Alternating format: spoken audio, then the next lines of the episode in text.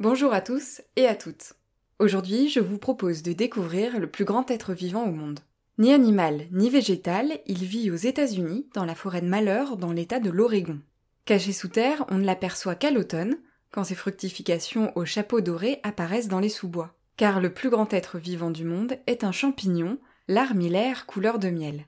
Cela fait 8500 ans qu'il parasite l'intérieur des arbres de la forêt de Malheur. Aujourd'hui, ce champignon s'étend sur 10 km et pèse environ 1000 tonnes. Alors vous me direz, comment est-ce qu'un champignon peut peser autant que 6 baleines bleues réunies et s'étendre sur une surface encore plus grande que celle du château de Versailles?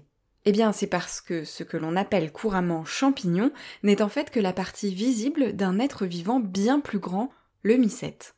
Les fructifications temporaires qu'on observe dans les bois servent à la reproduction. Elles produisent des spores qui vont germer, produire un petit filament dans l'espoir qu'il en rencontre un autre. Si cette rencontre a lieu, elle donnera naissance à un nouvel individu qui, comme ses parents, sera composé à 99% de petits filaments. Ces derniers sont si fins que pris individuellement, ils sont invisibles à l'œil nu.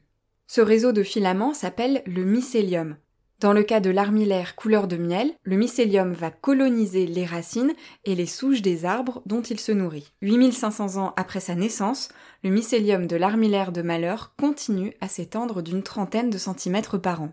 Pas besoin d'aller dans l'Oregon pour voir des armillaires, on en trouve certes aux États-Unis mais également en Europe. S'il a longtemps été considéré comme un champignon comestible, sa consommation est désormais déconseillée car il provoque des problèmes digestifs. De manière générale, il est recommandé de présenter les champignons qu'on a ramassés à une personne spécialisée en mycologie afin de s'assurer qu'ils ne sont pas toxiques et qu'ils peuvent être consommés sans danger.